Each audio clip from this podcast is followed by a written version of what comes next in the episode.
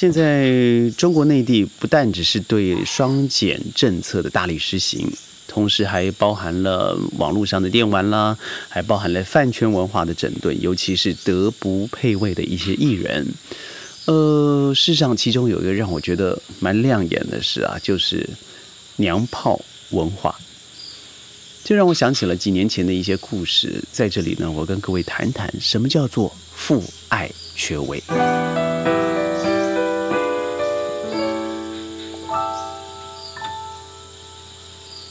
欢迎各位加入今天的宣讲会，我是宣。宣讲会呢，移师到距离吉隆坡以外一百公里的 The Plantation 川林，在野地进行录音。当然是因为 COVID-19 的关系，但最近有好消息哦，大马的这个确诊数字呢，随着呃已经打完两剂的人逐渐升高，从六十八 percent 到现在快要逼近八十 percent 了。可以看到整个大吉隆坡市区的数字的确明显下降。呃，很快的，我们的日子可能会回到一个新常态。我们大家也期待，在十二月的时候，就如政府所说，整个大马可以完全的开放。说到刚才的父爱缺位，很多人会用父亲缺位，但是轩呢并不认同。父亲的存在，它不见得就代表给你正向的帮助，而是父爱的存在，那与否之间就有很大的影响了。在两年前吧，宣被邀请到一个大型的保险公司，它是跨国的保险公司啊，做一个像是亲子之间的专题。在这专题之间，大家在呃整片的草地上面席地坐着，大概有五六百个家庭。呃，因为这么大的环境又是户外嘛，所以必须要拿着麦克风说话。说着正酣的时候呢，突然离轩大概一百公尺左右的位置，有一个大声的。啊的声音，一听之下，好像是遇到了什么大灾难一样。但是，呃，晴光万里的，到底有什么事情值得这个小女生这样叫？于是我顺身望了过去，哦，原来是个小男生，他大概就是高年级吧，五六年级左右。然后看着手臂，后来工作人员告诉我，原来是这个小男生。他发现有一只很大的苍呃很大的蚊子正在吸他的血，所以他慌乱的不知该怎么办，还说可能这个蚊子会置他于死地等等的荒唐语言。您听了以后可能认为我是瞎掰，但我倒希望我是瞎掰，但它真的发生在我面前。呃，我当初以为是女生，因为声音比较高亢。同时，我看到了妈妈立刻冲过去，拿了卫生纸，应该是打了这只蚊子，把血擦干净了，又拿药出来，然后还要用言语啦、动作啦来安抚这个受惊的小男孩。这画面我不知道您是否看过，这让我对应了在最近的心理学里头我们提到的男性阴性化这一句话。相管，呃，相对之下，我们最近说的娘炮文化，事实上这之间有某种的连结。那这和父爱缺位有什么关系呢？我还要再说一次啊，父爱的缺位和父亲的缺位是不一样的。有些父亲虽然在身旁，但是是玩着手机；有些父亲他看似在你身旁，但是造成的是负面的影响，比如说赌博、抽烟、玩 game，嗯，甚至。把自己的情感因素哦带回了家庭。我今天要刚要说的事实上是，当孩子从尤其是七到十四岁要进入青春期第一期的孩子，他多么需要一个。呃，男性角色的扮演在身旁，对于男生女生都有绝对的影响。女生我要说的很多，但是以前我在不一样的节目里头谈过。呃，我今天会稍微提到女生，但最多的我要说的还是对男生，尤其是独子。如果你的孩子是一个独生男或是长子男，这都有很大的影响。我们在心理学里头常会说到，嗯，长男如母。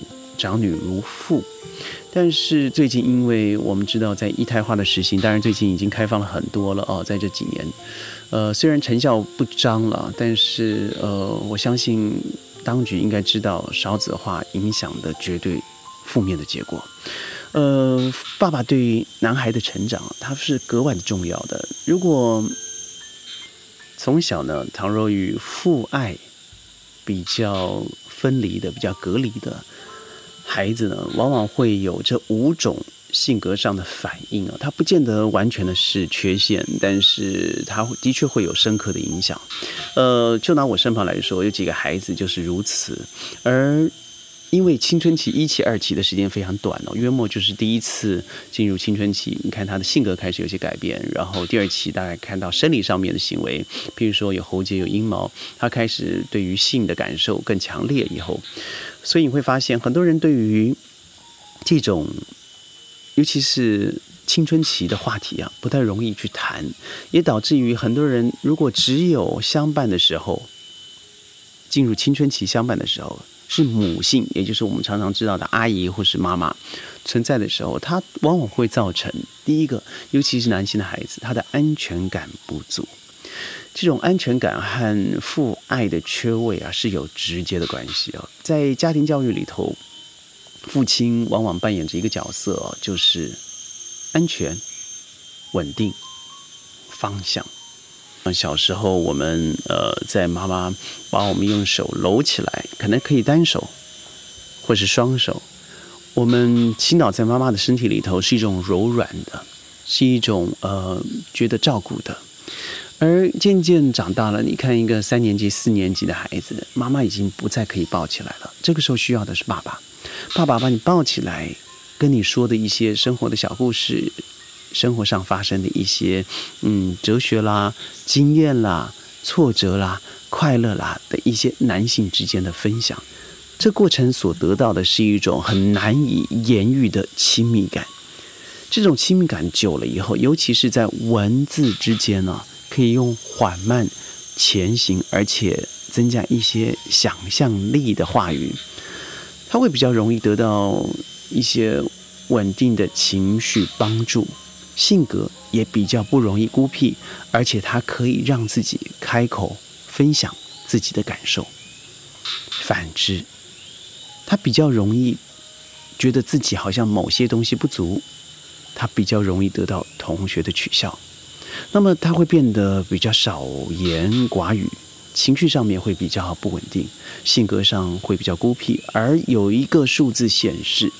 有百分之三十五左右的自闭症儿，所谓的自闭症，它可以经由呃心理的调试，还有一些生理上、运动上的帮助来做舒缓嘛。但是，居然有百分之三十五的自闭症儿，在嗯学龄前或是七到十四岁之间，他是缺少父亲的存在的。缺少了父爱，我们可以简单的理解为，他可能就只有女性，也就是母爱在身旁嘛。所以我们都知道，呃，如果是以女性的话，很多时候会比较以传统、安全为出发点，就是尽量不要去做，你就不会犯错。如果你不要尝试，你就不用面对挫折。所以这种表面式的逃避，它会造成最后的结果。是对自己啊，不但没有成就感，而最基层的安全感，他可能都无法感受到了。第二，我认为是对于整个嗯家庭的组成啊，不能够正确的理解，其中包含了性别关系。很多孩子在七到十四岁成长的过程。因为父亲的不在身旁啊，常会理解为，嗯，我们家里所有的经济来源就是来自于爸爸。爸爸非常的辛苦，所以呢，他必须要在外头为家里打拼。而家里头这个柴米油盐酱醋茶的妈妈，她就是一个这么普通的女生，她每天就是朝九晚九，然后我睡了以后还要自己努力从事家业的这个妈妈。但我们都知道，家庭主妇应该是我认为在百业之中最辛苦的一件。把家里的内外管理好是多么不容易的事。所以我们都知道有一句话嘛：成功的男人背后一定会有一个相当优秀的女人。但是孩子怎么可以理解呢？当妈妈遇到这样子的课题，哎妈，为什么爸爸不在家的时候，他的回应往往就是爸爸很辛苦，要为家里赚钱。但在这个时候的一缺乏，对孩子啊对家庭两性之间的不平衡感就开始创造了一个基呃一个基础了。怎么说呢？他开始会发现，哦，原来爸爸是比较重要的，因为如果爸爸断粮了，我们全家都停止运作了。而妈妈呢是比较不重要的，因为她因为她在我身旁处理的事情有很多事情我自己都可以做啊。于是久了以后，尤其对于男性来说，他会变成嗯男尊女卑；对于女生，她或许是出于多一些的保护而去限制她的工作范围，甚至我还听说了哦，在父亲缺位的家庭、父爱缺位的家庭。呃，孩子非常认同爸爸，觉得妈妈不应该开车，尤其不应该开上呃高速公路，因为那会造成妈妈的技术不好，会危险。这或许你听起来荒唐，但它的确发生在这种对于家庭性别角色呃不够认知的一个家庭里头。你想想看，如果父亲永远都是忙于工作，或是处于重要的管理地位的话，在家里头，父亲的这个角色他就消失了，忙于工作而见不到父亲，然后父亲就会出现，就处在一个非常严肃、冷峻、高不可攀的位置。我就有一个孩子啊，他平常在家里头，父亲都是不在家的，呃，很少见到孩子，顶多是回来十一点、十二点的时候呢，到孩子房间看看孩子睡了，安心的离开，就这样子。而在孩子出国读书以后啊，反而在家每天叫着、闹着、情绪着，说看不到孩子的却是爸爸。所以很多时候，这个爸爸是为了避免啊，在孩子说话言语之间的尴尬，不知道该怎么样做身教、家教，而选择以工作来逃避教养这个课题，而把这个问题呢，就用很简单的字说：教养是妈妈的事情。所以这样子的结果会造成孩子不太敢靠近父亲，他得不到一种安全感以外，还有一种幸福感。